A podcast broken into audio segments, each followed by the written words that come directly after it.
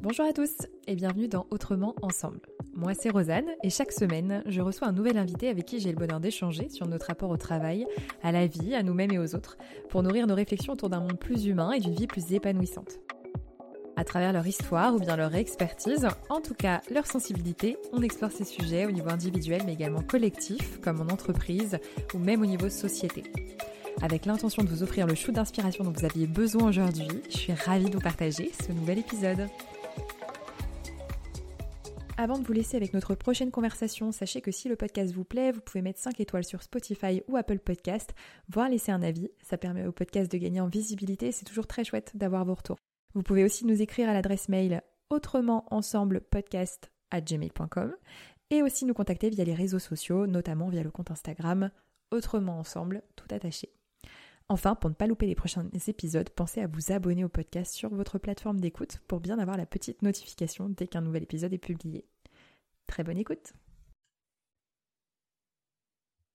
Alors bonjour Claire Bonjour Rosanne Merci, euh, merci d'être là aujourd'hui. Merci euh, d'avoir accepté euh, de venir partager sur le podcast.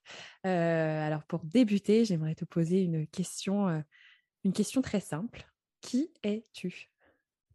Ah, c'est un vaste sujet. alors, depuis, pas très longtemps, je réponds je suis multiple. Parce qu'en fait, c'est, une question, on varie dans le temps, enfin, on n'est jamais la même personne au début de sa vie, à la fin de sa vie, même la, semaine dernière, j'étais pas, j'étais pas la, même personne qu'aujourd'hui. Donc, euh, mais si je devais euh, donner un peu d'informations pour répondre à la curiosité de ceux qui nous écoutent, donc je m'appelle Claire Giraudet, j'ai tout juste 40 ans depuis quelques semaines. j'ai deux enfants, des préados et ados. Euh, je suis mariée, j'habite en Ile-de-France, mais bientôt je serai limousine. Oh. Euh, voilà, je descends, euh, on, descend un peu plus dans le sud et, dans une région bien verte parce que j'ai, ça c'est très bien parce que j'ai besoin de nature, donc c'est une région qui va me correspondre tout à fait. Enfin, je pense que je vais y être très bien. J'ai un passé dans le marketing et la communication. J'ai fait une dizaine d'années dans le salariat dans ce domaine-là. Ensuite, j'ai bifurqué. Euh, c'est pour ça que je dis que je suis multiple, parce qu'en fait, j'ai eu plein de vies. j'ai bifurqué dans la décoration d'intérieur, donc à mon compte, quand euh, j'ai eu mon deuxième, besoin d'avoir un peu plus de temps. Euh, en tout cas, d'avoir la possibilité de, gérer mon temps comme je l'entendais. Donc, je me suis lancée en freelance dans la décoration d'intérieur. On venait d'acheter une maison, donc en fait, ça, ça rencontrait aussi mes mmh. problématiques personnelles. et puis, et puis, un peu avant le, enfin même un an avant le Covid, j'ai j'ai ressenti le besoin de sécurité. Donc, j'ai repris un poste salariat dans le milieu de la déco aussi, mais dans une petite start-up qui démarrait, qui faisait de, en petite série des, terrariums. et en fait, c'est là que la troisième reconversion, enfin la deuxième reconversion ou troisième, je sais pas, je, sais pas, j'aurais pu dire, est arrivée. C'est que je me suis aperçue que il y avait besoin, enfin que mmh, la façon de travailler ensemble ne correspondait pas toujours aux, aux, personnalités qui composaient une équipe et que les managers avaient parfois un peu manqué d'outils, en tout cas de connaissances sur, sur comment bien faire travailler les gens ensemble. Et, euh, et j'y reviendrai sans doute plus tard au cours de notre conversation, mais voilà, ça a été un déclic pour une troisième euh, ou deuxième, je ne sais pas trop. la, la, dernière reconversion en date. La, dernière en date, voilà. Et donc euh, là, je vais démarrer une activité de facilitatrice en intelligence collective. Et puis, je démarre aussi une, une, une, aventure de podcasteuse, hein, parce que j'ai mon, mon propre podcast aussi sur, sur le sujet justement de, de travailler différemment et autrement ensemble. Voilà. Tu, c'est un sujet, la coopération, que tu as toujours eu, enfin le travail ensemble, mmh. qui, qui est venu juste se révéler dans cette dernière expérience ou c'était un truc qui s'était déjà manifesté sous d'autres formes? Par le passé? Alors en fait, je pense que j'en avais pas conscience jusque-là, c'est-à-dire que j'ai, j'ai je dirais pas que j'ai toujours souffert du, du, travail ensemble, mais je me suis toujours un peu sentie pas très à l'aise avec les manières de faire. Mais comme j'ai toujours baigné là-dedans, même depuis ma, plus jeune enfance, en fait, enfin, mmh. j'avais des parents qui fonctionnaient avec le, système d'autorité parce qu'ils ne connaissaient que ça. Enfin, j'ai toujours baigné dans ce système-là de assez pyramidal, assez vertical. Mais j'étais j'étais pas une personne heureuse et épanouie dans, dans, un groupe avec un fonctionnement comme ça. Mais j'en avais pas conscience. En fait, mmh c'était vraiment quelque chose que que j'acceptais bon an mal an. bon bah voilà, la, société fonctionne comme ça. On, ouais, faut faire adapter. Faut s'adapter, faut faire avec. Donc jusque-là, je m'étais adaptée. Et puis là, alors je sais pas si c'est la quarantaine, je sais pas si c'est le Covid, je sais pas, je, je sais pas ce qui s'est passé dans ma vie pour que ça vienne à ce moment-là, mais c'est vrai que la dernière expérience professionnelle, ça a été un coup de massue, quoi. C'est-à-dire, ça a été un coup de, mais je, veux plus ça, en fait. C'est plus possible. Je, je peux plus continuer à m'adapter. Je peux plus continuer à à faire semblant euh, d'être la bonne élève euh, parce que j'étais alors j'étais très très forte hein, tu vois pour faire la, la, bonne première de classe tu vois. Même team. Euh, voilà. Premier ou deuxième rang? Premier ou deuxième rang? oh, j'étais plutôt deuxième parce que pas trop devant non plus. bah, parce qu'un peu introverti pas trop envie de me mettre en avant non plus parce que se mettre en avant tu vois c'est pas c'est un peu trop égoïste, c'est un peu trop m'as-tu vu, c'est pas mmh. bon non plus d'être trop devant. mais donc, et pourtant, j'étais pas une élève hyper excellente en, classe, mais par contre, dans mes expériences professionnelles, ouais, j'étais toujours faire la bonne élève, quoi, être, être le bon, le bon élément, tu vois, celui qui, qui sait tout, qui fait tout bien, qui se dévoue pour tout le monde. donc voilà. Et ouais, et la dernière expérience professionnelle m'a fait dire que non mais stop quoi. Il y a, il y a un moment où ma santé est en jeu ma santé mentale est en jeu surtout. Donc, euh, donc voilà. Et, qu'est-ce qui dysfonctionne dans ce système pour que des gens comme moi se sentent comme ça, quoi. Et mmh. voilà. Et voilà un peu le. Donc, et le sujet de la coopération est arrivé à ce moment-là parce que du coup, j'ai lu, je me suis renseignée. Euh, j'avais bien une intuition de, euh, faut faire différemment. je ne savais pas que c'était si un domaine si, enfin que ça ça commençait à exister dans, plein d'entreprises, qu'il y avait plein de managers qui commençaient à travailler euh, différemment et avaient cette envie de, faire, faire autrement. Donc j'avais l'impression un peu de découvrir le truc. Et là, je m'aperçois en ouvrant des portes et en, explorant euh, de, plus en plus que non, non, il y a, une, vraie, euh, une vraie dynamique, une vraie communauté de, gens qui, veulent faire autrement et qui, qui, s'y mettent. Mmh. mais oui, oui, le, le, sujet, non, mais tombé dessus, on va dire, il y a un an, quoi. Ok. Alors, dans ce que tu partageais, il y a effectivement le côté profil bon élève, bon élément, avec finalement une connotation un peu péjorative. Mmh. Et, et, je me retrouve aussi, voilà, bon élève, moi je me disais bon élève de la vie parfaite, pur produit de la société, et puis voilà, un, un élément sur qui on peut compter en entreprise, etc. etc. Mais finalement, et ce qui bug, je trouve, c'est justement cette connotation péjorative qu'on y met, euh, en se disant que finalement, euh, voilà, c'est limite, on en a marre d'être comme ça et de se faire bouffer. Je sais pas si c'est. Euh, il y a un peu de ça. En tout cas, c'est d'être d'être éloigné de qui on est vraiment. C'est-à-dire qu'on cherche à, correspondre à quelque chose. que la société attendrait de nous, alors que c'est pas forcément le cas d'ailleurs. Hein. Mmh mais c'est chercher à répondre à, une norme, à une, à, une, ouais, à, quelque chose qui, euh, qui en fait très éloigné de nous. quoi. C'est pas tellement, mmh. ouais, c'est vraiment être pas aligné avec soi. quoi. C'était vraiment ça mon, le, cœur de ma problématique. Quoi. Parce que tu vois, ce, qui, ce que ça m'évoque, c'est que ça, je pense que ça révèle aussi des parties de nous, alors euh, mmh. différentes hein, selon toi et moi, mais je me retrouve un petit peu dans ce que tu partages, euh, qui ont envie en fait d'être impliquées, tu vois, qui ont naturellement, euh, qui sont des personnes naturellement qui s'engagent dans ce qu'elles font, qui peuvent pas faire les choses à moitié, qui ont envie de faire les choses bien.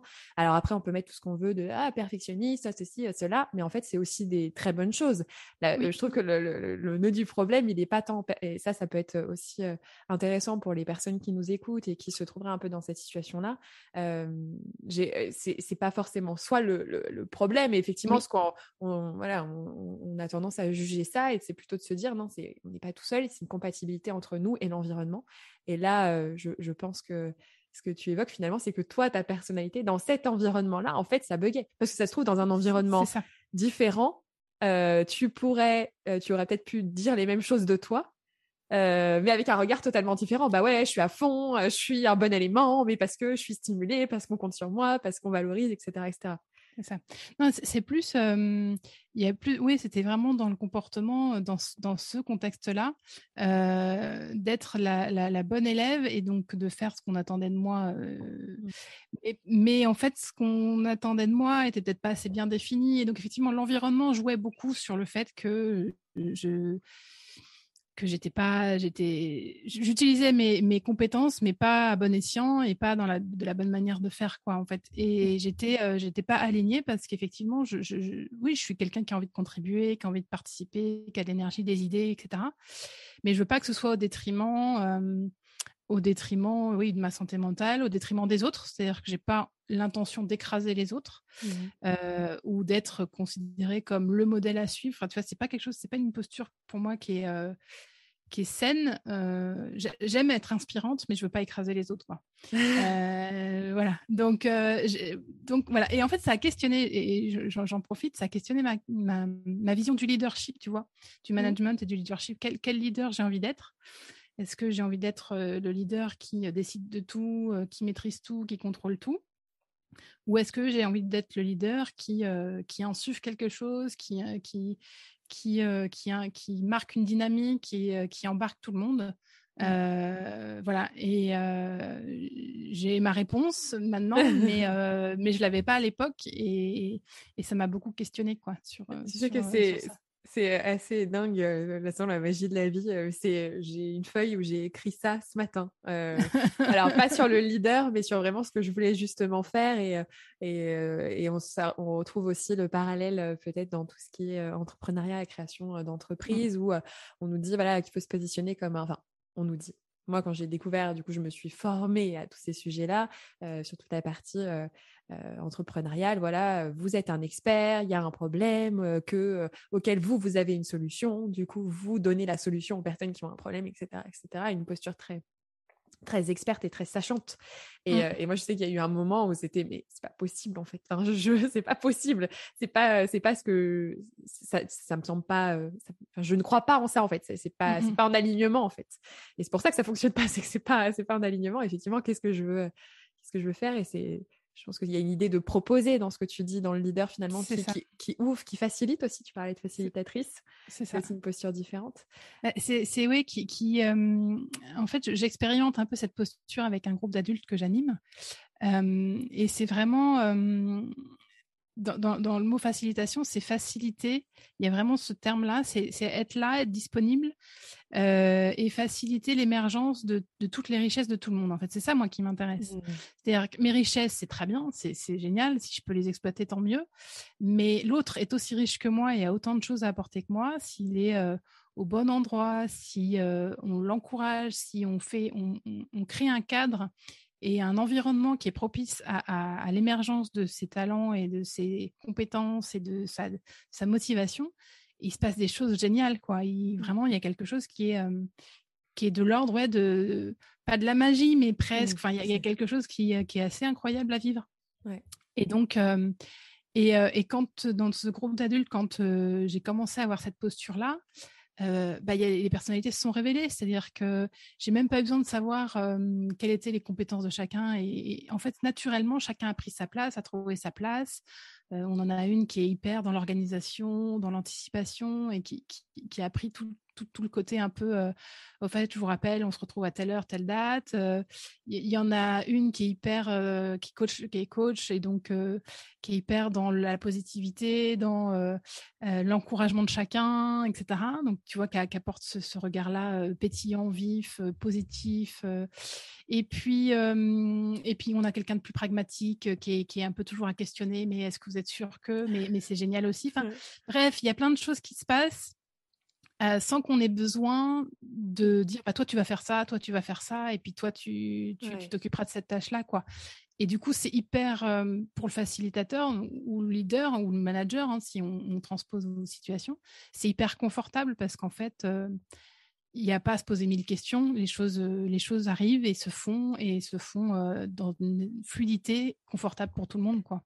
Il y a une question qui me vient et je suis vraiment curieuse d'avoir ton retour d'expérience là-dessus donc, tu dis que tu as un moment pris cette posture-là.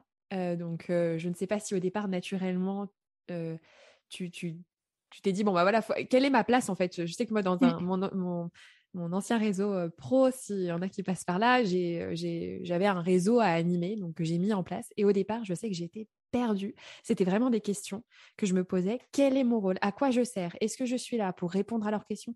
Est-ce que je suis là pour les mettre en lien? Est-ce que je suis là pour? Et j'avais énormément de mal à le définir. Donc, ça me stressait. Euh, petit à petit, en fait, je me suis rendu compte que ma place, elle était justement dans bah, un peu finalement de la facilitation à mettre en lien, à leur mettre, euh, à être finalement. Euh, j'avais pas besoin d'être une experte et d'avoir réponse mmh. aux questions, mais au départ, j'étais un peu dans cette forme de, tu vois, de, de crispation parce que et c'est le sentiment que, que j'ai, et j'aimerais vraiment avoir ton avis là-dessus. on met beaucoup de valeur justement sur l'expertise et sur le fait de, de, de voir pour pouvoir, j'allais dire, encadrer, pour pouvoir fédérer, pour pouvoir gérer les gens, peu importe la, la, la, forme que ça prend. Il y a comme s'il fallait une forme de légitimité. Et donc, j'ai, moi, pour ma part, dans mes dans les quelques expériences que j'ai pu avoir comme ça, et même quand j'ai débuté comme coach, fallait presque que je me, fallait que je, prenne une forme de, posture un petit peu, que, que je sache et que j'ai une forme de contrôle. Et parce que oh, j'ai l'impression que la, valeur, elle était associée jusqu'à présent, en tout cas mmh. dans ma tête, euh, et je pense que ça vient pas de nulle part, euh, à cette, euh, à ce, cette position au-dessus d'eux. Mmh, mmh, est-ce que c'est quelque chose que tu partages et, comment tu as fait, je serais curieuse, pour euh, redescendre? Parce que finalement, dans, le facilitateur, pour moi, on est plus posture horizontale. Enfin, c'est comme si tout le monde est. Alors en fait, moi, c'est, ça a été. Euh, à chaque fois, c'est parti d'instinct. C'est-à-dire que euh, dans cette expérience associative dont je te parle, je, choisis de prendre ce rôle, je choisis de, et puis on est on est euh, le, voilà on est responsable. Hein, le titre euh, voilà c'est mmh. responsable. Donc il y a, y, a, il y a quelque chose de euh, et d'ailleurs on le voit hein, dans cette association au niveau national, on est plusieurs à, faire cette à avoir cette fonction et chacun l'incarne différemment. Mais moi j'avais vraiment en fait, pour, contextualiser, j'anime un groupe de parents pour en fait organiser des activités pour leurs enfants. Donc les parents sont partie prenante de l'activité de leurs enfants. Et pour moi, du coup, c'était primordial qu'ils soient vraiment acteurs. Et intuitivement, je m'étais dit non, mais c'est pas moi qui vais décider euh, qu'est-ce qu'on mmh. va faire, euh, quelle activité on va faire, comment on va le faire. Oui, je suis garante que la philosophie de l'association soit respectée et que euh, les objectifs pédagogiques de l'association soient respectés, mais je suis en fait je suis garante d'un cadre seulement.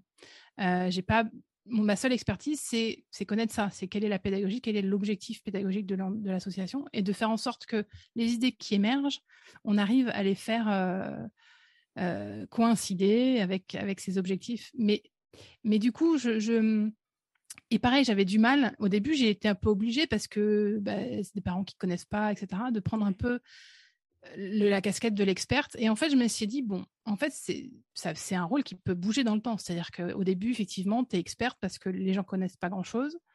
Donc, on va dire le mmh. premier trimestre, tu vas être plus dans, effectivement, apporter du contenu, apporter euh, du sens, expliquer pourquoi on fait les choses comme ça, pourquoi, euh, pourquoi ce qu'ils proposent là, c'est pas possible, mais si on le bouge un peu et qu'on le fait évoluer dans ce sens-là, c'est possible, ça devient possible.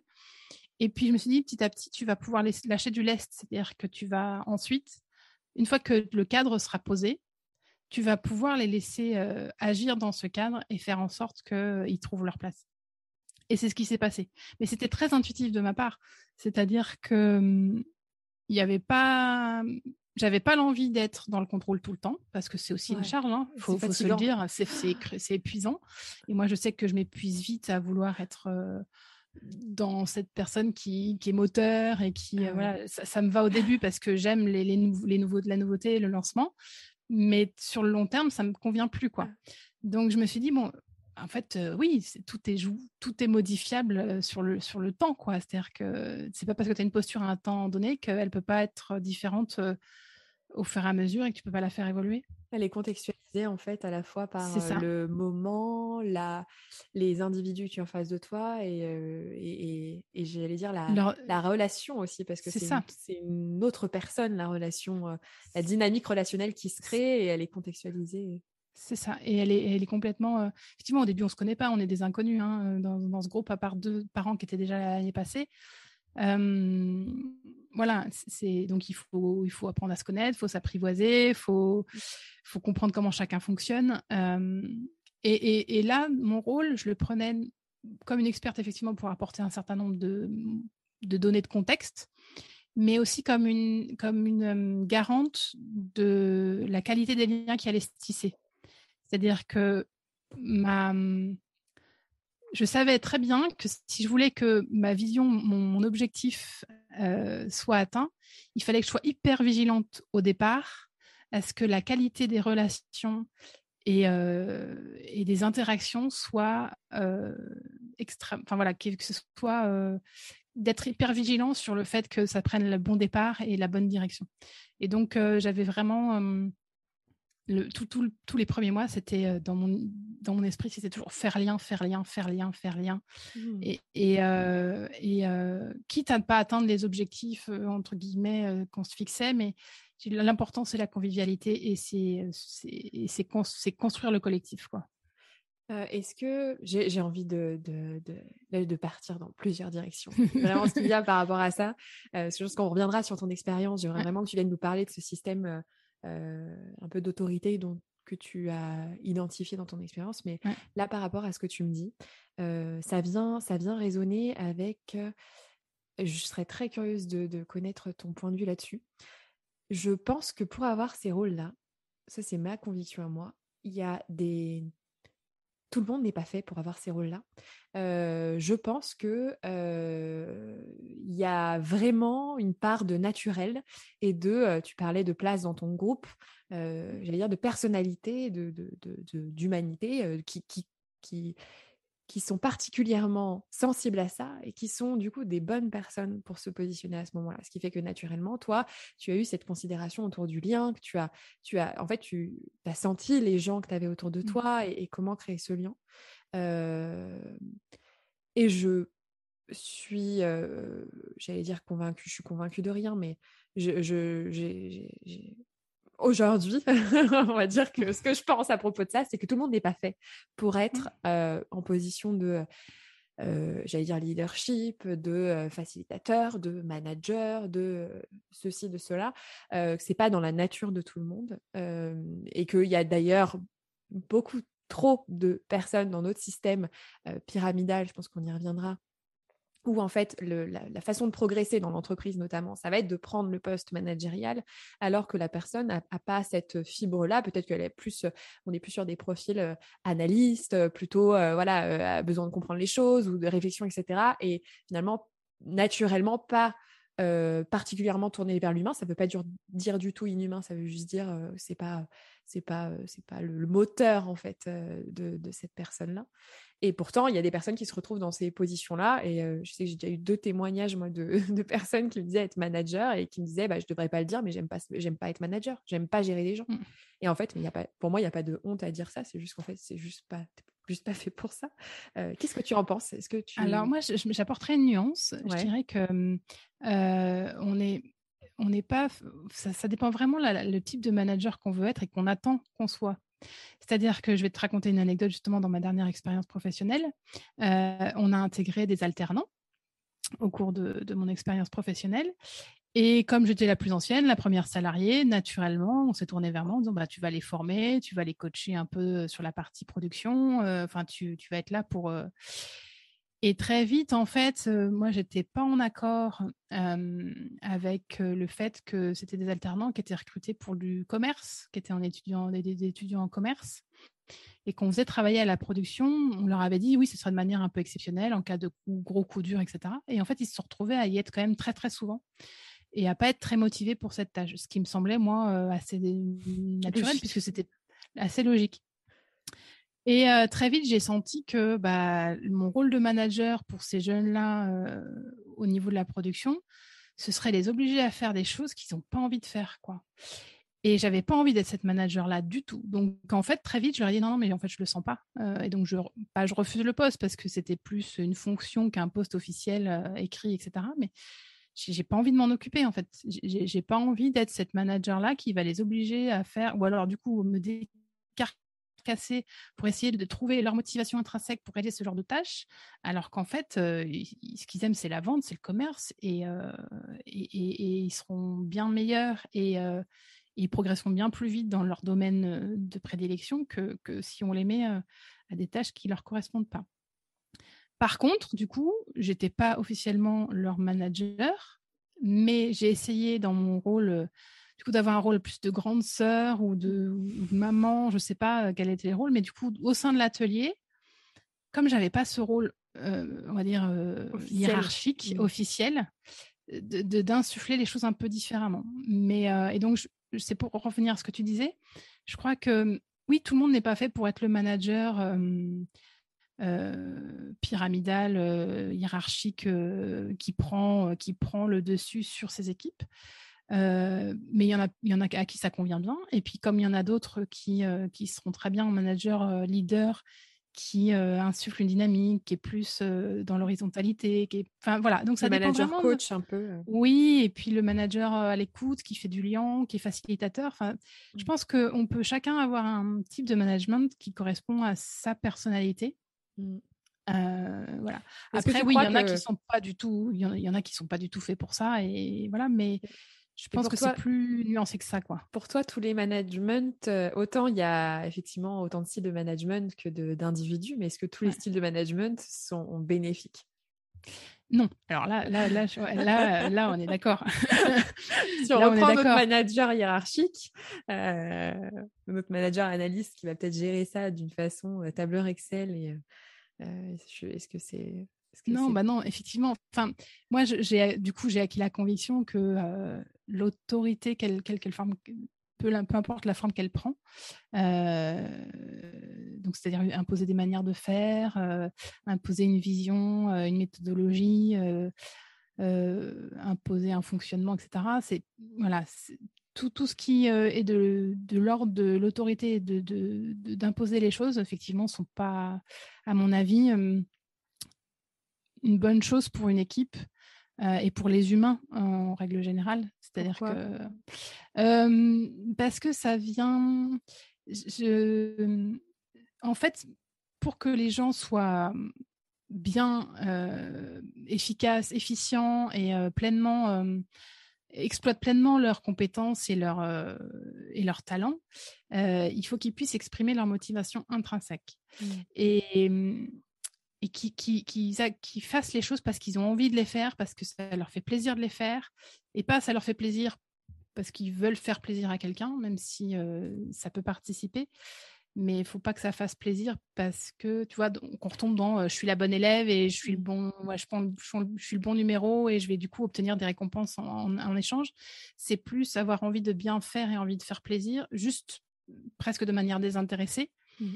Euh, et pour ça, je pense que tout ce qui est de, l'ordre de, la domination, de l'autoritarisme, euh, du je sais ce qu'il faut faire, comment il faut le faire, tu veux puter, c'est pas c'est pas sain pour pour, pour l'humain. Mmh. Après, c'est mon avis. Je pense que, enfin, j'imagine que plusieurs personnes euh, ont le même que moi. Mmh. Euh, et, et, on en revient à l'éducation, en fait. C'est pareil pour, pour les parents et les enfants. Euh, mais c'est pareil aussi pour euh, les hommes et les femmes. Enfin, on, du coup, on touche à quelque chose qui touche l'entreprise, mais qui est, euh, à mon avis, bien, bien, plus, bien, plus, large dans la, au niveau de la société et qui interroge notre modèle de société complet. Ouais, c'est clair. moi, ce que ça m'a, ce que ça m'a évoqué là, c'est le triangle de Cartman, en fait. Mmh. donc, le triangle de Cartman avec les trois rôles victime, bourreau et sauveur. Et moi, le, enfin, le, je partage, je partage bien évidemment ce que, ce que tu ce que tu dis. Et j'avais, j'ai la sensation que du coup, dans, effectivement, on peut le prendre à n'importe quel niveau et dans n'importe quel écosystème. Et dans l'écosystème de l'entreprise, il y a cette notion pour moi de responsabilité. La responsabilité, c'est celle qui elle est au centre de ce triangle. Et en fait, quand la responsabilité, elle est prise par des, effectivement des, des, managers ou une direction, etc., qui décident pour les autres, qui croient savoir sans forcément impliquer avec parfois de très bonnes intentions, hein, qui sont mmh. oui, on va faire ça pour eux, pour leur, dire pour leur qualité de vie, pour ceci, pour cela. mais dans cette notion-là, du coup, il y a un truc qui fait que la responsabilité et l'appropriation de, de, de l'écosystème, du pourquoi à l'échelle de chacun, elle ne se fait pas. Et donc, on va se trouver avec soit effectivement des, des personnes qui vont, bah, ça, va leur, ça va leur convenir, mais d'autres, en fait, à qui ça ne va pas convenir. Et en plus, il y a un effet pervers, je trouve, qui se retourne contre les personnes qui ont cette responsabilité, c'est qu'ils peuvent devenir bourreaux. Parce que finalement, comme tu le disais très bien, je ne suis pas connectée à mes motivations. En fait, je suis que dans la motivation extrinsèque de ce qu'on va me donner et je suis pas du tout connectée à mon pourquoi parce qu'on m'a même pas laissé la possibilité de m'approprier quoi que ce soit. Donc, je j'ai même pas ce, je, n'ai à aucun moment ressenti. bah en fait, à un moment, bah ouais, ça me convient pas. Et ce qu'ils mmh. décident là-haut, oui, peut-être que eux ils trouvent que c'est génial, mais moi en fait ça me convient pas. Et donc en fait, on se retrouve avec des personnes qui sont très impliquées et qui ont déjà énormément de charges mentales euh, à des postes à, haute responsabilité, qui en plus vivent un enfer dans le sens où ils ont l'impression que, euh, enfin c'est la fameuse phrase là, du coup ça va pas se voir en podcast, mais je vais le faire visuellement. Voilà, on leur donne ça et ils veulent ça quoi. Où il y a mmh. finalement un système qui euh, qui est, j'allais dire qui, qui, se pourrit de l'intérieur. C'est ça. Et en parallèle, on voit aujourd'hui, et tu en parlais, euh, il y a effectivement une autre porte et d'autres façons de faire. Euh, il y a notamment le concept de l'entreprise libérée, aujourd'hui, dont on parle de plus en plus, où effectivement, là, c'est, c'est, ça fait, ça fait, ça fait, ça fait halluciner beaucoup de personnes de mmh. dire ah ouais en fait si, si vraiment il n'y a plus cette responsabilité en fait c'est quelque chose de très infantilisant tu parlais d'ailleurs d'enfants Complètement, complètement. On, euh, j'ai, dans mon podcast, j'ai accueilli une thérapeute et on parlait de.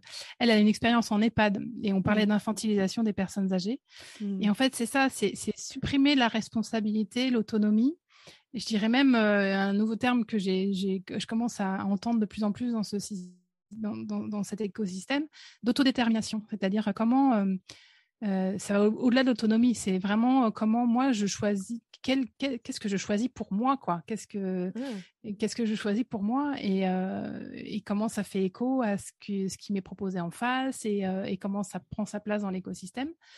Et, c'est un peu ce que je te racontais en, début d'échange sur le fait dans mon groupe d'adultes là, des gens qui se sont auto-déterminés. Bon bah ok, moi naturellement je suis dans l'organisation, je suis dans la dans, dans, la rigueur, etc. Et ça me va bien et je vais prendre ce rôle euh, spontanément et puis d'autres qui sont plus dans la créativité, etc. Et il y a vraiment ouais, cette notion d'autonomie et laisser le, libre arbitre aux gens de, choisir pour eux, euh, de choisir ce qui leur convient, ce qui leur convient pas, la façon de faire les choses ou, de, ne pas les faire. Et euh, effectivement, tu parlais d'entreprises libérées, mais il y a plein de, il y a des écoles aussi qui commencent à, fonctionner sur ce, sur ce principe-là. Enfin, qui commencent, non, d'ailleurs, il y en a, ça existe depuis très longtemps de manière confidentielle, mais ça commence à prendre un peu d'ampleur. Et, euh, et, donc, il y, a, plein de choses qui existent, euh, qui commencent à exister dans, différents domaines et dans différents écosystèmes qui répondent justement à, cette mise en avant de l'autonomie et de la responsabilité individuelle dans, dans le groupe. Et qu'est-ce que ça suppose comme prérequis Parce que, là, le, le fait, il y a presque un phénomène de, de défense et lié à la peur lié à la peur de si je donne ça, on va me prendre ça. Si, si on leur laisse de la liberté, euh, en gros, si on leur laisse décider, bah, ça va être la, la porte ouverte à toutes les fenêtres. Euh, voilà, c'est, je, je, pense aux personnes qui vont écouter. Euh, je me fais toujours un peu l'avocat du diable pour, parce que je trouve que c'est très intéressant de pouvoir apporter des éléments de réponse. Enfin, pas des éléments de réponse figés parce qu'il n'y en a pas. C'est, mais des propositions en tout cas de se dire, ouais, mais en fait, pas forcément. Mais qu'est-ce que ça suppose? Alors justement, il n'y a, pas de, a pas de réponse figée, d'autant plus dans ce domaine-là. Mais euh, ce, que je commence à comprendre de ce fonctionnement-là, c'est qu'il y a d'abord un présupposé, euh, c'est la confiance. Et, c'est, on, va dire, j'ai presque envie de dire, c'est euh, faut qu'elle soit là a priori, sans, inconditionnellement, faut qu'elle soit là. Il y a ce qu'on appelle le cadre, mais qui est du coup un cadre normalement enfin, dans ces écosystèmes-là, dans ces fonctionnements, qui est co-construit avec les membres. C'est-à-dire que ce n'est pas un cadre qui est là a priori et puis il faut qu'on fonctionne comme ça parce qu'on retombe dans le schéma de faut faire comme ça. Mmh. Mais c'est un cadre qui est co-construit avec les, parties prenantes, c'est-à-dire que c'est des règles qui sont euh, données par tous, acceptées par tous et que, euh, et que du coup, euh, et je le vois dans des groupes d'ailleurs, je fais une petite aparté, mais qui illustre le propos. Quand on, j'ai fait des animations de groupe, quand on démarre en disant bon ben voilà, on va fixer les règles là pour l'heure ou les deux heures ou la demi-journée qu'on va passer ensemble. Donc c'est vous qui allez fixer les règles. Et en tant que facilitatrice, en fait, on s'aperçoit que hum, on n'a pas besoin de faire un rappel aux règles au cours de la matinée, parce que comme les règles ont été établies par tout le monde, que tout le monde est d'accord avec, et ben en fait, ça s'auto-régule. C'est-à-dire que quand il y en a un qui, euh, par exemple, on avait décidé de ne pas faire que les portables soient pas sortis pendant 7 heures ou 7 heures et demie, il y en a un qui sort son portable, et ben le groupe mmh. euh, rappelle la règle et elle est acceptée. Comme la personne était OK et a accepté la règle dès le départ, et ben elle range son portable très très vite en disant oui, effectivement, excusez-moi, euh, j'avais mmh. oublié qu'on avait fixé cette règle et c'est accepté. Du coup, il y, a, voilà, le cadre, mais le cadre posé par les participants et par les parties prenantes. Je crois que c'est les deux présupposés.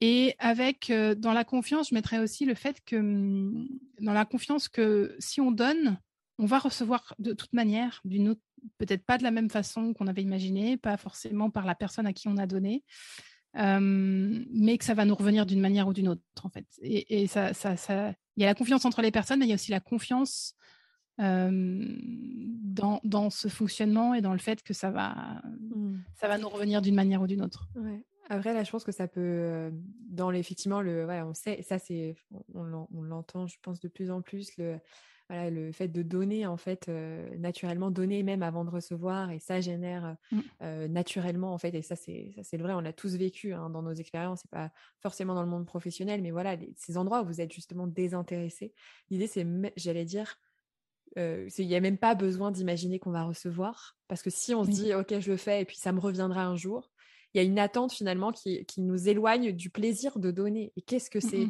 Et déjà de se connecter juste à ça, de se dire juste en fait là j'accorde peut-être du temps à une personne, je la considère et en fait je le fais pas parce que ça va, je vais, même si on va recevoir, ça c'est mmh. c'est le, bonus, c'est le cadeau, mais sur le moment, le bonheur que c'est d'avoir juste en fait dans l'instant justement sans attente, sans, sans, sans avoir envie d'un résultat en particulier, avoir avoir donné de son temps, de son énergie, de sa considération de, façon, on, disait tout à l'heure, désintéressée, bah ça c'est magique aussi. C'est presque de...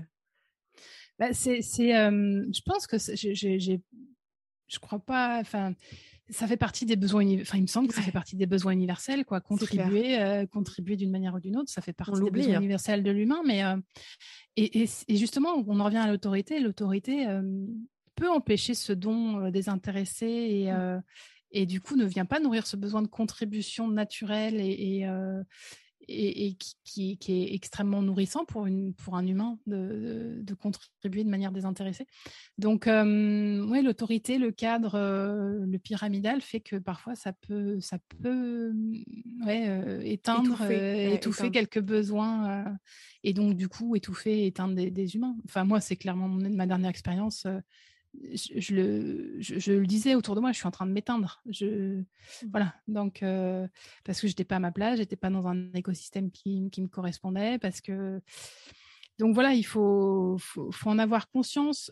après, il y a mmh, quelque chose qui me vient là qu'on apprend quand on fait de la communication non violente, c'est que l'utilisation de la force, ce qui pourrait être représenté par l'autorité, euh, parfois, elle est nécessaire pour le, ce qu'on appelle, le, je ne sais plus comment Marshall Rosenberg l'appelle, mais euh, tout ce qui est euh, sauvegarde de la vie, quoi. C'est-à-dire quand il y a mmh. une question vitale. je pense notamment aux parents et, qui peuvent s'interroger s'ils écoutent ce podcast en disant oui mais ce serait très bien ok mais Elle est gentille mais voilà mon enfant se met à courir comme ça n'importe comment dans la rue il y a une voiture qui passe bien sûr que je vais utiliser de la force et je vais utiliser de mon autorité et je vais faire en sorte qu'il revienne au plus vite près de moi pour être en sécurité évidemment.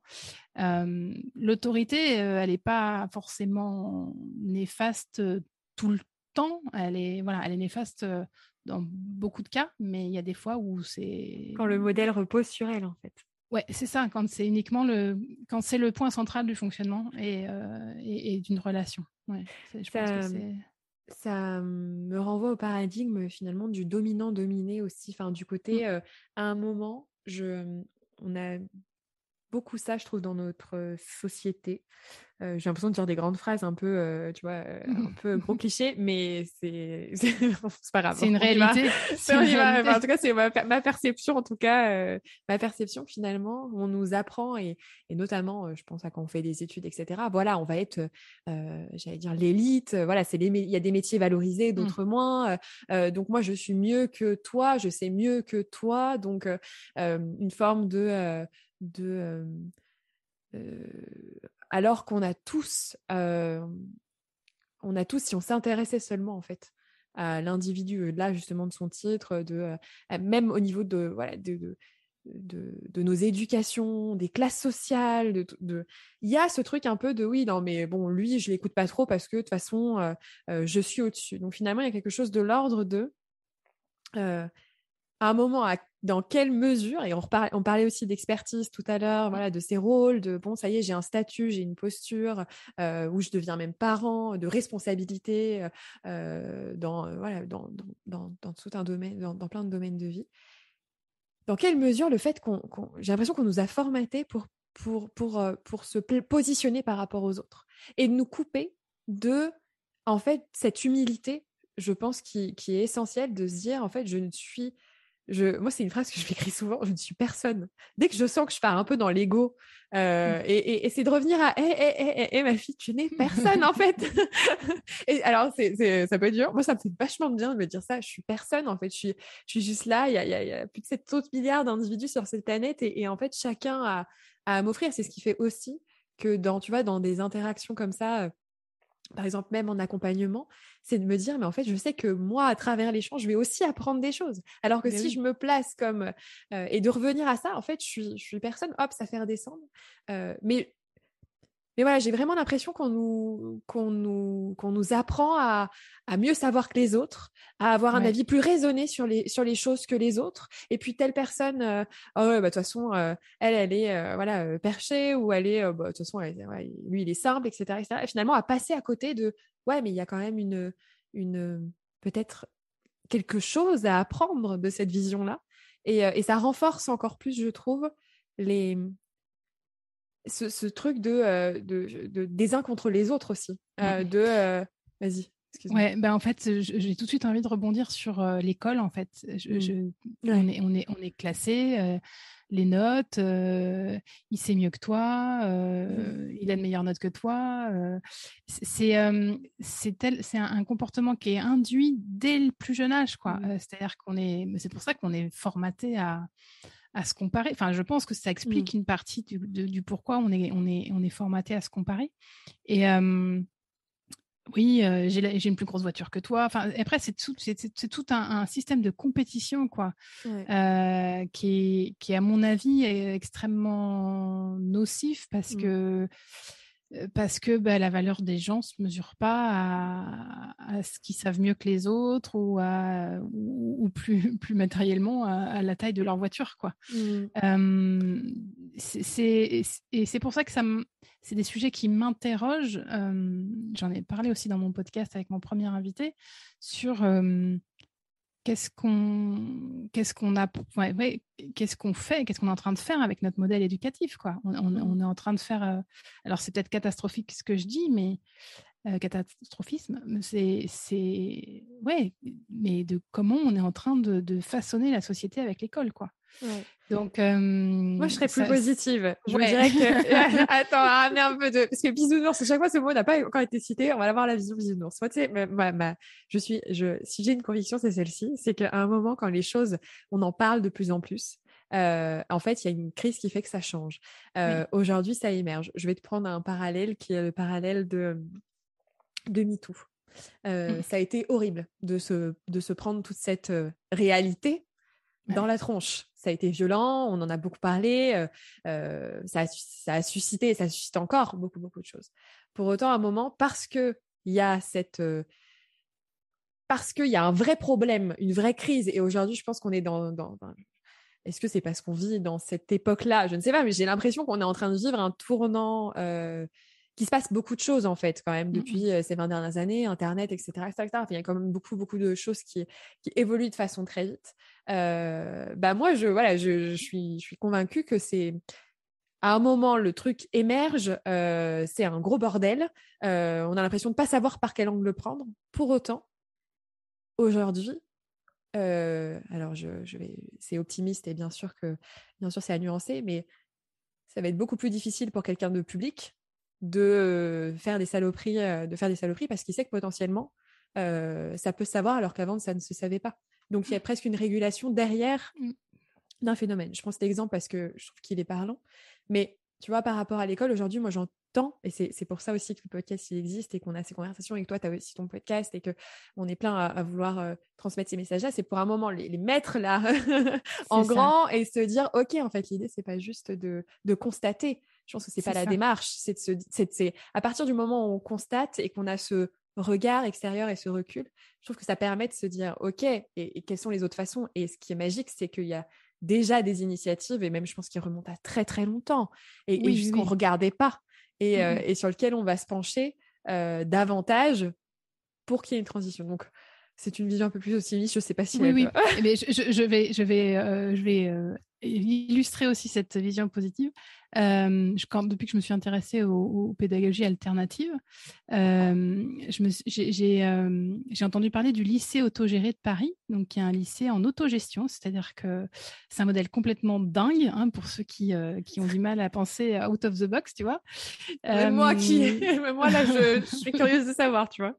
En fait, alors pour, pour, grossir le trait. J'espère qu'ils m'en voudront pas s'ils entendent ce podcast, mais parce que je, ne suis pas experte et j'ai pas encore eu l'occasion de les rencontrer. J'aimerais bien. en fait, ce sera l'occasion. si, si elle des boulettes, de passer, un message. des, des boulettes, il faut que vous lui parliez. C'est ça. en fait, les, les, les, élèves vont ou pas au cours qu'ils veulent. ils sont organisés. En fait, le lycée est autogéré, c'est-à-dire qu'il n'y a pas de direction si je ne dis pas de bêtises, je crois que c'est des responsabilités, mais qui tournent. des commissions, la commission ménage, la commission cantine, la commission. Enfin, tu vois, il y a plusieurs commissions comme ça. Il y a des profs et des élèves dans chaque commission. Et c'est tout ce système-là de, commission, de, délégation qui fait que le lycée se gère, s'autogère. Et en fait, c'est une initiative qui existe depuis 1982 donc, comme quoi, il y avait déjà des gens qui avaient réfléchi à tout ça et qui avaient, qui avaient envie de faire bouger les choses. Donc oui, oui, c'est ça voilà. Et du coup il y a des, de plus en plus de gens qui s'intéressent à ça qui des, des écoles alternatives qui émergent et, tant mieux. Et oui et les choses bougent quand même même si je, mon message initial était un peu pessimiste et catastrophique. Mais non non, non mais c'est parce qu'à un moment on se révolte ça sert à ça la, La, colère. L'idée c'est pas de devenir militant d'eux et se battre contre en fait. C'est de se dire à un moment il y a un truc qui nous ah qui nous bah, c'est un vrai trigger quoi. Et bah ouais c'est génial quand. Euh et c'est exactement mon histoire, c'est-à-dire que mmh. euh, parallèlement à cette prise de conscience professionnelle, euh, en fait, pour faire dans la chronologie, j'ai eu cette prise de conscience professionnelle que ça ne me convenait pas. j'ai fait ce qu'on appelle un brown out, c'est-à-dire une perte de sens. Hein. on, s'effondre, mais pas parce qu'on est surmené ou parce qu'on mmh. s'ennuie, c'est parce que ça n'a plus de sens. Et cette perte de sens m'a amené à consulter une thérapeute. Et cette thérapeute a mis le doigt sur mon éducation, mon passé, ma famille, etc. Et, c'est là que c'est là que j'ai une rage, une colère qui est montée. Mmh. C'est-à-dire qu'en fait, je me suis aperçue que c'était pas que des questions de travail, mais que c'était des questions universelles qui me touchaient moi, mais qui pouvaient toucher des tas de personnes. Mmh. Et effectivement, tu parles de colère et de rage, et en fait, j'ai alors que je suis quelqu'un de très doux et très mmh. très bienveillant et comme ça, mais au fond de moi, mais mmh. tu peux pas savoir le, la mmh. rage, la rage qu'il y a de, de, de refus de, perpétuer ce modèle, quoi. Euh, et, et c'est ça qui du coup fait sens pour moi aujourd'hui. Donc, euh, mmh. bah, je m'en sers euh, pour faire tout ce que je fais. Mais... La colère, de toute façon, c'est une émotion. On a son... enfin, c'est une émotion qui est absolument géniale et qui est nécessaire. C'est celle qui permet justement de changer. Tu parlais de refus. Tous ces moments dans nos vies où à un moment on se dit, mais en fait, ça, c'est plus possible. Euh, je sais qu'on n'a pas besoin d'arriver à. Alors là, on a déjà eu dans le podcast euh, euh, burn-out. on a un peu eu encore le burn-out. voilà, enfin, on n'est pas obligé d'en arriver à un moment, effectivement, j'allais dire critique. C'est un moment eh, franchement, énervez-vous, prenez un oreiller. Dans, une pièce et à quoi je dis non, quoi? À quoi je dis non, en fait? À quoi Et s'autoriser à dire j'en ai ras-le-bol. Et ça ne veut pas dire, parce qu'on a peur de la colère, on a peur de se perdre là-dedans, on a peur de, de de plus pouvoir se redresser. Mais en fait, toutes nos émotions, elles sont passagères, elles sont temporaires, elles sont là pour une raison. Et à partir du moment où il y a ça, l'idée, c'est pas de se noyer dans sa tristesse, sa colère, même de vouloir perpétuer la joie. Non, ça, ça a un rôle et ça transforme déjà. Mmh. Et en fait, ce qui est là où on pourrait devenir aigri et, euh, et euh, voilà, à partir dans quelque chose qui justement, je trouve, alimente Mmh, mmh. C'est c'est oh, je suis contre ça. Oui, attends, bah, si je suis contre ça, bah, en fait, j'alimente le fait que ça existe encore parce que j'ai besoin d'être contre quelque chose, donc je l'alimente. Mais pourquoi je. Enfin, après, une fois qu'on a, qu'on a posé le, le non, en fait, et ce, refus, bah quoi, je dis oui, en fait. Et c'est cet espace qui ouvre et qui, et, qui, et qui fait péter, en fait, des barrières. Et, la colère, voilà, elle est, elle est vraiment passagère. Et, et, oui, oui, moi, j'ai l'impression d'avoir fait plusieurs crises d'ado. Euh, j'ai pas l'impression d'avoir fait ma crise d'ado à l'adolescence, mais tu vois, des, moments de révolte. Mais c'est pas possible! Toutes ces croyances qu'on m'a foutues. Euh, et voilà, maintenant je me retrouve à galérer, à souffrir, etc. Bon, bah oui, bah, à un moment, ça fait du bien d'avoir ces moments de, de colère et, c'est eux qui me permettent de voir les choses autrement aussi. Hein. Donc, oui, euh, complètement. effectivement, elle peut faire peur et je, te rejoins complètement. Moi, j'ai longtemps eu peur de la colère parce qu'en fait, j'ai mmh. dans mon entourage, les gens qui se mettaient en colère, en fait, pour moi, colère, c'était violence. Ah ouais, exactement. Ah, c'est très et Du coup, et du coup, je refusais. J'avais et même quand je me mettais, ça m'arrivait quand même de me mettre en colère. En fait, je me détestais quand je me mettais en colère parce que j'étais, j'exerçais une forme de violence autour de moi, contre moi ou contre quelqu'un de mon entourage. Et je détestais ça parce que je voulais pas être cette personne-là. Effectivement, bon bah, il a fallu un peu apprivoiser cette colère et me dire non non, en fait, il y a une, il y a une énergie, une puissance à, en tirer qui est, bénéfique. Euh, parce qu'elle permet de se réaligner. Elle dit Ok, je refuse ça, comme tu le dis, je refuse ça, mais je, dis oui à ça, et du coup, je me réaligne. Et parce que, euh, eh bien parce que quand des fois je me reprends en pleine figure euh, l'objet de ma colère, euh, et ben je suis repartie comme en 40 quoi. Mmh. J'ai de nouveau envie de faire plein de choses, j'ai envie d'agir, et je retrouve une motivation euh, à faire ce que je fais et à me lever le matin qui est, qui est, qui est génial quoi. Mmh. Et je, ça pourrait me faire déplacer des montagnes. Mmh. Donc donc non, il faut pas avoir. Euh, si ma psy m'entendait, elle, hallucinerait parce que ça a été un, sujet. peur de la colère. ça. La colère, ça a été un sujet euh, ah vraiment euh, qui nous a qui nous a suivi pendant plusieurs séances parce que c'était vraiment compliqué pour moi. Et voilà. Et hum, donc non, non, il, faut. Faire la paix avec la colère. Faire, la paix, l'écouter en fait. Moi je dis écouter sa colère parce qu'elle dit des choses intéressantes. Et, et après effectivement quand on a peur, enfin je te, je te rejoins, c'est très intéressant ce que tu dis. Je pense que ça va infuser là, ça fait ting, ça, ça a résonné. Le colère égale violence. Et effectivement, moi j'ai, enfin c'est très juste je trouve. Enfin mmh. euh, et du coup moi c'est j'aime pas le conflit. J'aime pas le conflit. Donc en fait bah non non du coup je garde je garde. Oui non mais en fait la colère. Euh, euh, je la fuis, mais en fait, je l'ai contre moi parce qu'à un moment, j'ai pas posé mon cadre, j'ai pas posé mes limites. Parfois même, je ne sais pas quelles sont, euh, quel est ce cadre et ses limites. Et en fait, l'idée, c'est de lui laisser un espace. Effectivement, on peut, et, et, et c'est très juste, euh, ne pas avoir envie d'être telle personne et d'avoir peur qu'elle s'exprime d'une certaine façon. Et l'idée, c'est de se dire, mais dans un premier temps, en fait, je, juste, je lui, je lui crée un, cadre à cette colère. Si là, j'ai mmh. besoin à un moment de, de, péter un câble parce que je sens que ça me ronge à l'intérieur, de toute façon, on le sent. Hein. Quand c'est un truc, chacun, ça va se manifester différemment. Mais moi, je sais pas, c'est, tu vois, c'est, ça s'entendra peut-être au podcast, mais c'est un truc à l'intérieur de moi. Putain, ça me, ça me ronge, quoi. Et, en fait, à un moment de dire, bah, je prends un espace safe et où je peux me mettre en colère, où je demande à quelqu'un d'être là et juste je, je crée mes personnes de confiance juste pour, pour, la, pour la faire sortir, bah, je me rends compte que je me, que je ne meurs pas parce qu'on a, mmh. peur en fait d'être dépassé par nos émotions. Et ce qu'il faut aussi peut-être avoir à l'esprit, je sais pas, du coup toi tu, tu as eu peut-être un sursaut de colère, on peut avoir des sursauts de tristesse. C'est un moment quand on a tellement contenu une émotion pendant longtemps qu'on a appris à voilà gérer et à et à et à et à tenir et à essayer de dealer avec ça, bon bah l'effet boomerang, voilà, à un moment quand ça sort, ça sort et oui, ça peut sortir de façon de façon énorme euh, et ça s'autorégule. C'est comme le, c'est comme le contrôle en fait. On reparle de, de, C'est de l'autorité sur soi. Bah, à un moment, il y a le, il y a la rébellion de. c'est ça. Mais en fait, en parlant d'autorité euh, sur soi, j'aime bien cette image de coopérer avec soi. C'est-à-dire que euh, j'aime bien cette image de, on est, quand je te disais, je suis multiple au tout début, c'est que oui, je, je j'ai différentes émotions, je suis traversée par différentes choses. Euh, j'ai aussi des aspirations qui peuvent être antinomiques parfois. Euh, des fois, j'ai envie de calme et puis en même temps, je me dis mince, non, j'aimerais tellement voir les potes là. Et en fait, c'est toujours une question de, de, négociation, de coopération avec soi. C'est-à-dire, OK, euh, là, j'ai peut-être besoin de calme parce qu'effectivement, j'ai une grosse semaine, je suis fatiguée, mais comme j'ai quand même vraiment envie de voir mes potes, bon, bah, c'est peut-être pas ce soir, mais peut-être que je peux envisager de le faire. Allez, tiens, je prends un rendez-vous, j'envoie un petit message et on se programme une sortie dans, dans 3-4 jours. Et c'est toujours être dans l'écoute de tout ce, qui nous traverse pour essayer de comprendre quels sont les besoins derrière. Et, et donc, j'appelle ça la coopération avec soi-même. C'est vraiment quelque chose qui me...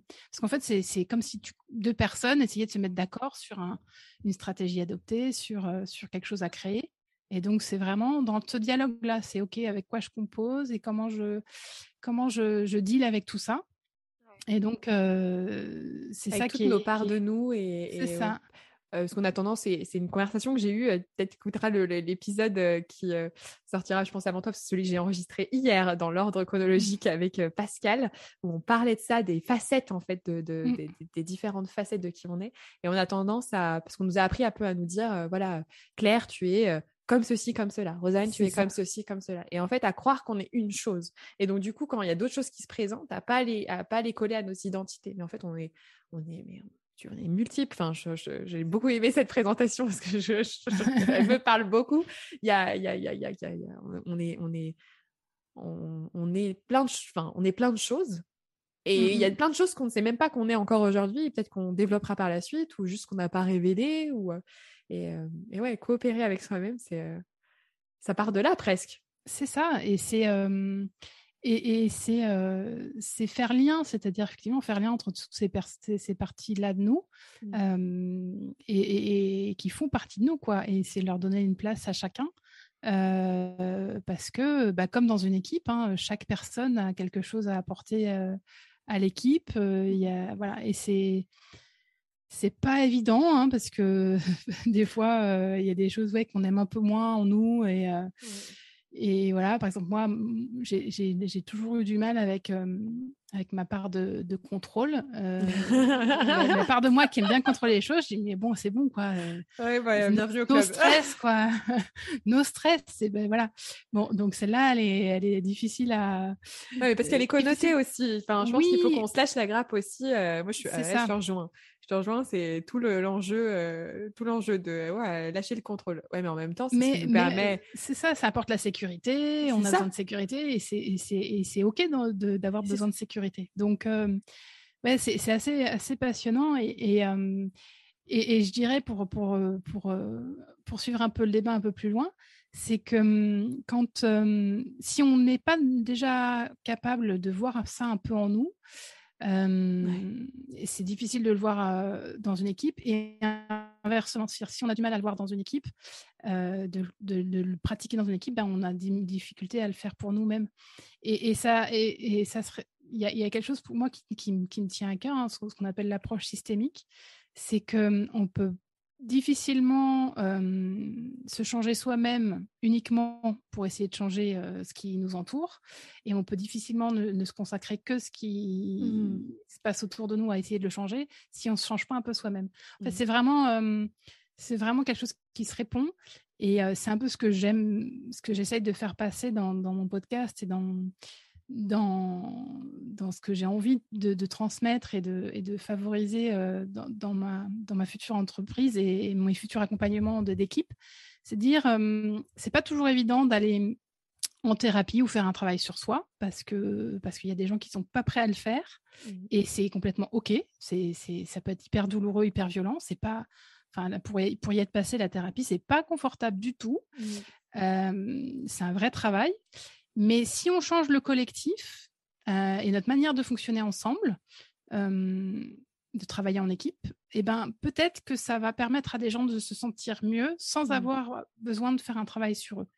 Et en fait, c'est pas parce qu'une personne va mal que que tout va aller mal autour d'elle, mais si et inversement, c'est pas parce qu'une équipe va mal que tout le monde va aller mal. Mais euh, alors, je, m'exprime très mal, mais grosso modo, ce, que, je veux dire, c'est que c'est toujours un système et un répondant, c'est-à-dire que euh, c'est aussi le lien et la façon dont on fait lien qui fait que ça répare ou ça améliore euh, ou l'équipe ou la personne, quoi. Ouais. là, ce qui me fait écho, tu vois, dans ma propre expérience, c'est j'ai eu une expérience de pas très très agréable professionnellement qui m'a beaucoup fait de mal en termes d'estime. Déjà qu'elle n'était pas très haute, ça n'a pas aidé. Et, ensuite, il y a eu une expérience pour le coup où j'ai eu voilà, tu parlais d'équipe. je suis arrivée, j'avais un bonjour resplendissant qui venait du cœur de, de l'assistante, de l'assistante de notre équipe qui avait le bureau, qui vraiment le premier bureau qu'on voyait le matin. Je me souviens d'être choquée, à ce moment-là, d'être choquée de d'avoir une vraie considération humaine et ça déjà ça transformait les choses mmh. et il y a eu quelques personnes dans cette entreprise avec lesquelles et même des, partenaires, et d'ailleurs que je vais recevoir sur le podcast, donc je suis trop trop contente. des personnes, pour moi, c'est des personnes qui, qui, qui, nous voient. Tu vois, c'est voir les gens aussi. Je sais pas si. Un moment, c'est la considération et, euh, et, qui croient en nous plus qu'on croit en nous. Et, moi, ça a changé ma vie. Enfin, il y, a plusieurs choses qui ont contribué à ce moment-là à, me reconstruire, à prendre confiance en moi, à, à me découvrir. J'avais le sport et j'avais aussi euh, dans cet environnement professionnel qui était bienveillant, euh, des, personnes vraiment où parce que ils ont été là, ils m'ont vu, ils ont vu les différentes parts de moi, mais les parts de moi qui, euh, euh, voilà, il y avait des parts de moi un peu peut-être de, ah, j'ai envie de dire ça va faire, ça... mais ouais, il y, a un diamant en chacun de nous mmh et il y en a même plusieurs et, qu'ils ont eu envie de, de, de, mettre en lumière et, et, voilà, des regards, ça a été là, j'ai, tu vois, j'ai plusieurs personnes qui me reviennent et c'était pas juste des collègues, mais sur ton chemin. Et, c'est mmh. des, regards et des, et des, considérations sans aucune domination. Simplement, je te vois. Pour moi, c'est, j'aime beaucoup cette, juste cette phrase de je te vois, en fait. Mmh. Et, et ça change une vie et j'ai pas eu besoin de faire de thérapie pour ma, pour ma confiance en moi. Ma confiance en moi, elle s'est recréée aussi avec le nous. C'est effectivement, je, crois que tu m'avais dit quand on avait échangé la première fois, que toi tu crois pas forcément justement être bien avec soi d'abord pour être bien avec les autres et qu'en fait c'est un, un, tout finalement c'est ce que tu dis c'est ça c'est c'est pas il y a, y a les, les, relations le lien l'invisible qu'on a entre nous compte autant que l'invisible qu'on a à l'intérieur de nous, avec nos, peurs, nos, nos, croyances, nos systèmes. C'est ça. Et, pour, pour terminer sur ce sujet, euh, j'ai pas encore lu tout ça, mais il y a tous, tous les livres sur les, ce qu'on appelle la théorie de l'attachement. Alors, j'ai aucun nom de, en tête, mais ceux qui s'intéressent un peu aux sciences humaines et à la psychothérapie le sauront peut-être. Mais et on en parle avec justement une, une, de mes invitées de mon podcast sur le comment le lien d'attachement dans la petite enfance avec nos parents, avec les gens qui nous entourent, mmh euh, façonne notre façon d'être aux autres après. Euh, et donc, euh, et donc ouais, cette théorie du lien d'attachement, elle est, elle est, elle est importante parce que effectivement, dans le lien et dans l'attachement se joue beaucoup de choses et, mmh. se répare beaucoup de choses. Et, c'est primordial dans, dans, dans, la vie d'un humain. Quoi. Faire lien, c'est pareil, c'est un besoin euh, universel. Euh qu'est-ce que j'ai codé comme réaction de l'extérieur lorsque toute petite euh, j'étais malheureuse? Est-ce que c'était considéré? Est-ce que c'était jugé Etc. etc. Et il n'y a pas de... Là-dessus, je, je, pense qu'il faut aussi il n'y a pas de jugement à avoir. Et, c'est par exemple quand, parce que ça c'est quelque chose qu'on découvre sur nos, nos chemins. Généralement, on en arrive. Moi, je suis arrivée au livre de, des cinq blessures de Louise Bourbeau. La première, la première page, c'est oui, alors tout à avoir avec vos parents. Et moi, le premier truc, ça a été mais n'importe quoi. Moi, j'ai une super éducation, je suis super contente. Et après, donc j'ai lu les trucs et j'ai commencé à voir. Et donc là, on commence à, je pense, dans nos cheminements personnels, à un moment, à s'interroger, à s'interroger, pardon, sur ah oui, nos éducations, comment ceci, comment cela. Mmh. Mais en fait, il n'y a pas de il n'y a, a, aucun jugement. Nos parents ont été des enfants qui eux-mêmes ont pris les et c'est normal juste et, et, ça peut mettre la pression. Euh, moi, j'ai pas d'enfant, mais ça peut mettre la pression se dire mais mon Dieu, je suis la cause. C'est une chanson de Ben Mazué qui dit ça à un moment. Euh, je crois c'est euh, c'est quand je marche. À un moment, il dit euh, voilà, on sait que tous les tous les mots sont liés à ah histoire avec le père, etc. c'est vrai que c'est horrible de dire, mais mais non, en fait, c'est juste, il faut, enfin, faut aussi se tâcher la grappe, c'est l'humain. Euh, l'humain, c'est, c'est vivant, c'est du mouvement. Bien sûr qu'on va projeter des choses, que même avec toutes les bonnes intentions, et bah, l'être humain qu'on va avoir en face de nous, lui, par rapport à sa propre perception des choses, va avoir une autre euh, lecture de peut-être ce que nous, on pensait être une intention bienveillante et que lui va le vivre différemment. Euh, je sais qu'il y a des parents super positifs, justement, toujours aller de l'avant, etc. Bah, ils vont avoir trois enfants. Il y a un enfant qui va très bien le vivre, ça va faire quelqu'un de résilient. L'autre qui va très mal le vivre parce que du coup, il se sent pas euh, accueilli dans lui quand ça va pas. Voilà. Et, c'est, il faut, voilà. Par contre, c'est intéressant de l'observer et de se dire oui, on est tous liés de toute façon. Hein, ça faut, c'est, on est tous liés les uns les uns avec les autres et voilà de faire un petit peu la de sans jugement, mais d'aller quand même effectivement regarder parce que c'est extrêmement riche. Moi, ça m'a ça m'a ça m'a j'ai plein de choses qui ont pété grâce à ça. sinon, je serais pas en train de faire un podcast. Hein. non, mais c'est sûr. Et puis, c'est oui, bien déculpabiliser les parents. C'est de toute manière, on fait, on fait tous du mieux qu'on peut avec qui on est au moment où on, fait les choses. moi, effectivement, là, j'essaye de faire bouger certaines choses de, dans ma maternité, tu vois, dans ma mmh façon d'aborder les choses avec les enfants. Après, je suis consciente que j'ai plein de schémas qui sont bien ancrés et que toute la déconstruction va être difficile à faire. Mais je sais que si j'avais eu ces prises de conscience là avant, j'aurais pas fait la même, les mêmes choses. Peut-être que si je les avais pas eues là maintenant, je les aurais un peu plus tard. Enfin voilà, et c'est comme ça, c'est voilà, c'est la vie. je crois que, le meilleur le meilleur enseignement, il est de en fait juste juste cette posture là en fait. si on nous apprenait de se dire mais en fait, bah je fais de mon mieux et, si c'était ça le message finalement qu'on pouvait transmettre à, nos enfants, à nos équipes, etc., bah ouais, je suis pas parfaite. Je suis pas parfaite. je fais de mon mieux avec les humains qui sont autour de moi et l'humain que je suis à l'instant T. et, en fait, je crois que peut-être que ça nous détendrait tous en fait, parce qu'on veut mmh. effectivement bien communiquer, on veut être un parent comme ceci, comme cela, on veut être un manager qui ceci, qui cela. Mais en fait, l'idée c'est juste qu'on a cette intention déjà de pas dire je veux être, mais juste j'ai l'intention d'être plus ceci, plus cela, de développer ceci, de développer cela, et en transmettant le message que dans cette intention je fais de mon mieux et que je ne suis pas parfait, bah, l'enfant derrière Qu'est-ce qu'il comprend? Il dit ah ouais maman bah elle, elle se remet en question euh, voilà elle, elle, interroge un petit peu sa façon de faire et tout. Est-ce que c'est pas le plus bel enseignement d'avoir finalement des, des enfants c'est ça et ben c'est souvent ça m'est arrivé je crois qu'il y a, un, mot qu'on peut ajouter c'est s'excuser se demander pardon. Mmh. ça m'est arrivé plusieurs fois parce que j'ai considéré que j'étais vraiment allée trop loin avec mes enfants d'aller les voir en disant écoute là j'étais j'ai pas été la maman que j'aurais, que j'aimerais être. j'ai agi de cette façon-là. C'était peut-être pas la meilleure façon, mais c'était la seule que j'avais à m'apporter à ce moment-là parce que j'étais mmh. en colère, parce que machin.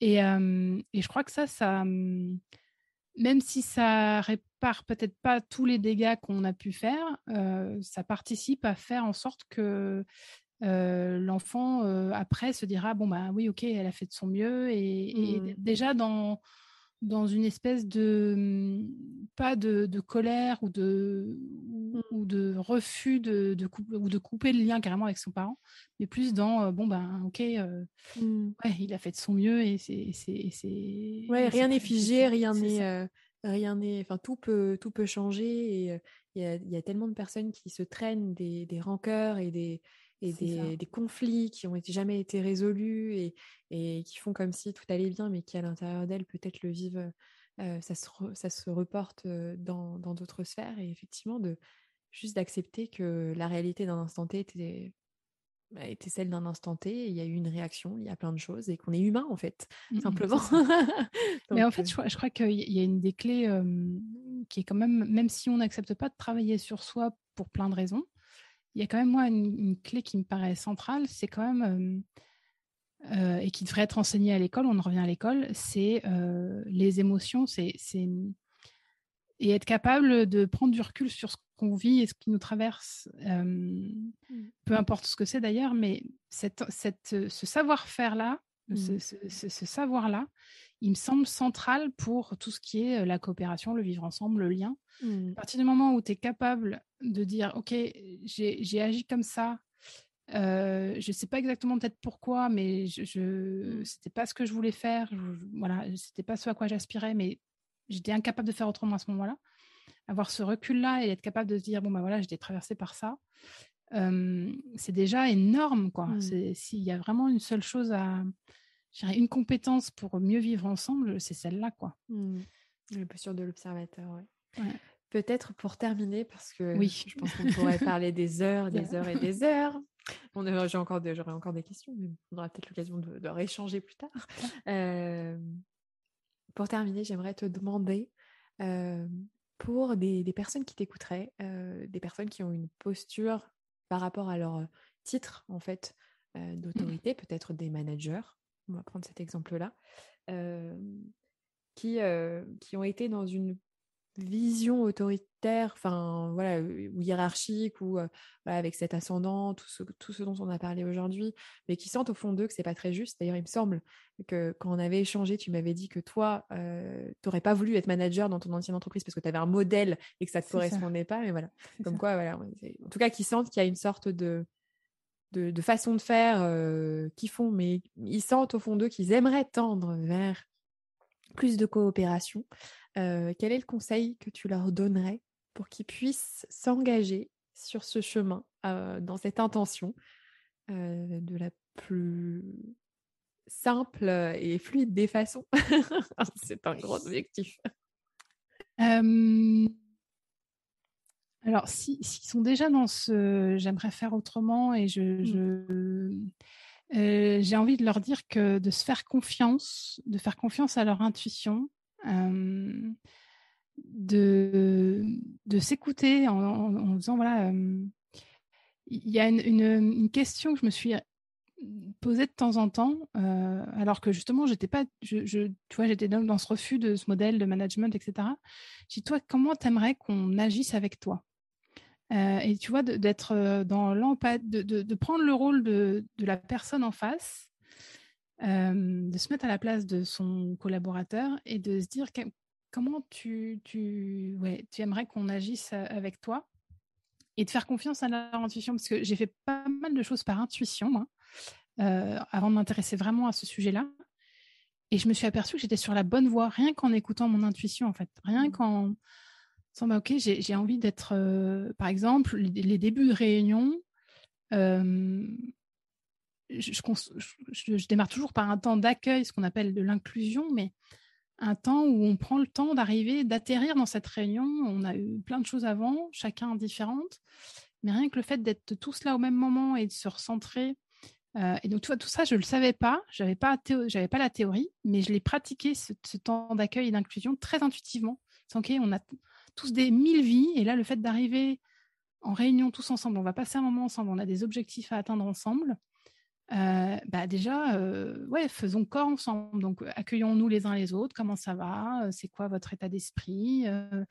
C'est quoi vos, vos, soucis? Est-ce qu'on peut les laisser au, au pas de la porte? Est-ce que voilà Et ça, je l'ai fait très intuitivement. Tu vois, j'avais rien lu sur ce sujet. J'avais et donc, je pense que ouais, c'est vraiment le message, c'est faites confiance à votre intuition. Si vous sentez que déjà vous n'êtes pas dans la posture qui vous, à laquelle vous aspirez, faites-vous confiance, osez des trucs. Mmh. Peut-être que ça marchera, peut-être pas, on ne sait mmh. pas, mais j'imagine que si vous procédez déjà un peu différemment à ce que vous faites d'habitude, ce sera déjà un changement positif. Peut-être un tout petit changement, mais c'est déjà énorme. Et faites-vous confiance, ouais, c'est vraiment le. Faites confiance à, nos, à, nos, humanités. Je pense que humainement, on, est fait, on est fait pour être en lien. Enfin, si on revient vraiment à. C'est ça. Au-delà de, dans notre humanité, euh, on a déjà toutes les, toutes les réponses. Hein, Complètement. Et puis euh, l'empathie, vraiment se mettre à la place de l'autre. Comment j'aimerais. Euh, moi, c'est. En fait, j'ai transformé la façon de faire des réunions parce que mmh. moi, en tant que participante de réunion, j'avais pas envie de réunions qui se déroulaient comme ça. Donc, j'ai commencé à façonner les réunions telles que je voulais les mmh. vivre en tant que participant. Et donc, ouais, l'empathie et l'humanité et l'intuition. Voilà. Ok, et eh ben écoute, trop bien. Merci beaucoup Claire. C'était super intéressant, c'était c'était passionnant et euh, ouais, très très intéressant. Merci beaucoup pour ton partage. Bah, merci de m'avoir donné la parole. Avec plaisir. À bientôt. À bientôt.